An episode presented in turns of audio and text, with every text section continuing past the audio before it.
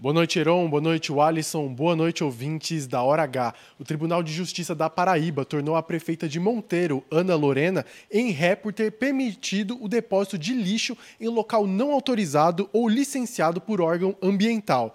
A denúncia partiu do Ministério Público da Paraíba, que alertou para os riscos de poluição do solo, da água e do ar, que poderiam afetar diretamente e indiretamente a saúde da população.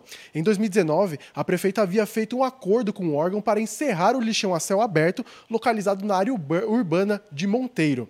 Mas depois de uma vistoria técnica em 2021, ficou atestado que o despejo de lixo no local continuava.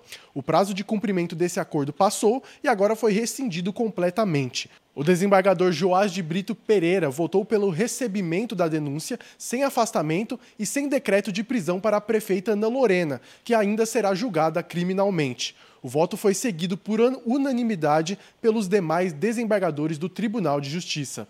Leonardo Brans na hora H, o dia inteiro em uma hora.